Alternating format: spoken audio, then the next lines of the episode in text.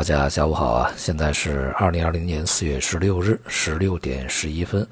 在前面我们讲啊，最近一段时间呢，全球都会相继进入一个经济数据啊以及这个企业财报公布的密集期。昨天呢是美国啊公布了几个非常重要的数据啊，呃，数据的结果相当惨淡。那么其中这个零售销售呢是大跌百分之八点七。这个数据啊，是创下了一九九二年以来的最大的一个历史跌幅啊。制造业方面的这个情况就更差啊。它这个三月份的制造业产值呢是环比下降了百分之六点三，整体制造业这个总产值下跌的幅度呢是达到了一九四六年以来的最大的一个跌幅，七十四年啊。产能利用率呢也是下滑到了七十二点七，这也是二零一零年四月份以来的最低。这个产能利用率啊低于七十五的话，要么就是意味着产能严重过剩啊，要么就是意味着严重衰退啊。这些经济数据呢，这个不只是跌幅巨大啊，同时也是差于整个市场的预期。不仅是这个经济数据很差，一些在股市里面起着关键啊作用的、占有关键地位的一些这个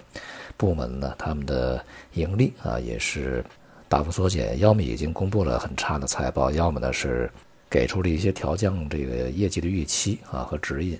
呃，像美国的一些大的银行股在昨天呢都是跌幅比较大啊，这也就使整个美股啊和欧洲股市啊在隔夜呢录得了比较大的一个下跌幅度啊。今天的 A 股呢也是跟随外围股市啊低开啊，全天的震荡，最终这个上证指数啊还是温和的反弹走高啊，零点三一，这个创业板的反弹多一点啊，有一点五六这么一个幅度。整个市场呢还是一个区间震荡整理啊，呃，近一段时间嘛，从三月中旬到现在大概一个多月的时间的这个走势呢，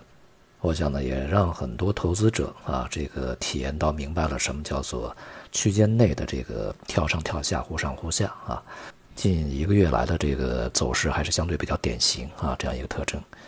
短期市场呢，预计还会呃受制于一些经济数据以及企业财报啊，还有一些临时性的这个消息刺激啊，包括疫情这方面啊，包括石油啊，包括一些这个抗疫政策啊这些这个实行，这些零散的信息呢，都会使这个市场的短期波动啊受到一些影响。明天呢，将有中国的这个重磅的啊经济数据公布。一个呢是这个一季度的 GDP 啊，还有呢就是工业生产、零售销售和这个固定资产投资啊，这三个非常重要的指标。呃，首先呢，数据公布以后呢，预计也会对市场啊产生一定的一个影响啊，无论是这个短期的向上还是向下啊。但是总体而言呢，市场对于这些数据表现比较差已经有了心理准备。那么关键呢，还是要看未来整个这个经济数据的表现啊。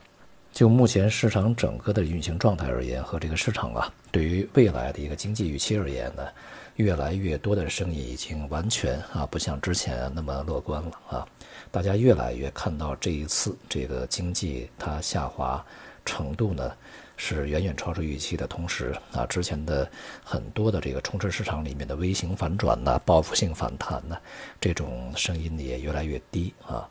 目前的形势呢，也的确啊不容乐观。像这个日本呢，在前段时间他还着急着要去搞奥运会啊，相当的乐观。但是呢，在前几天刚刚宣布了这个几个重要的地区呢是采取紧急状态啊。那么在今天呢，是日本宣布全国啊进入紧急状态，这也就意味着嘛，这个在日本这个疫情呢还没有被控制住啊。而像这个德国啊，它的数据呢也开始反弹，而一些经济体呢，他们的这些财政政策、货币政策呢又开始加码啊。政策的这个追加显而易见啊，是因为之前呢这个政策已经不足以去抵御啊这个经济下行的压力，也就是支出啊这个对于经济的这个下行压力预期呢还是不太充分啊。现在现实呢是这个倒逼啊整个的政策呢要去加码。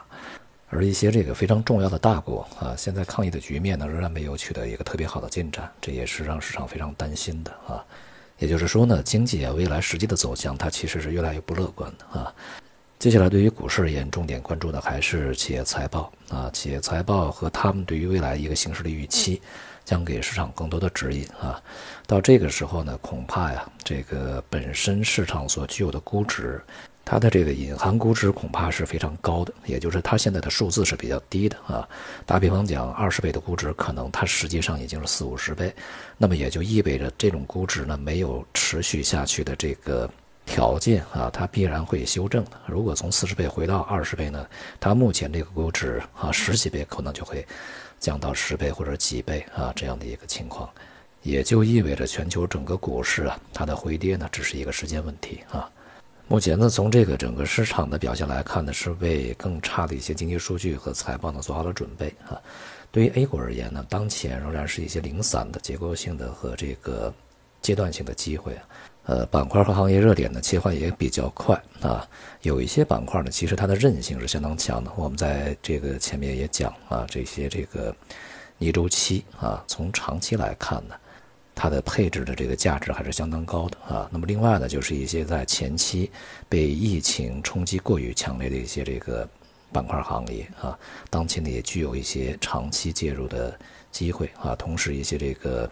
呃新基建里面，在近期啊，它有望呃比较迅速的打开局面啊，一些板块呢也还是有机会。呃，但是对于这个大多数啊板块行业而言呢，中长期吧啊，就是一个震荡下行。阶段性的这机会呢，去追逐啊，相对来讲啊，这个不是特别可靠的啊，追逐的价值不大。虽然说这个中国经济啊，在今年以及未来一段时间有可能啊，会比外围呢更加稳定一些，但是呢，只要国际大环境啊处在一个弱势状态下，那么中国这个市场也好，经济也好，它不可能表现的那么的优异啊。这个在其他市场都跌的时候啊，它可能跌的会少一点啊，但并不意味着它不跌。而且呢，近一段时间啊，整个债券市场的走向呢，也预示着整个市场的风险偏向啊，又开始出现了这个另一轮的转变。也是在前期呢，恐慌性的抛售结束以后，市场啊相对心态这个稍微稳定了一段时间啊。但是近期呢，这个整个不管是美债啊，还是中国境内这个债券啊，它的这个收益率呢又开始下跌，同时呢，债市还是一个持续上涨状态啊。这也显示了整个市场呢对于股票市场的。这个风险厌恶情绪在逐步提升，避险的这个呃需求呢又开始上升啊。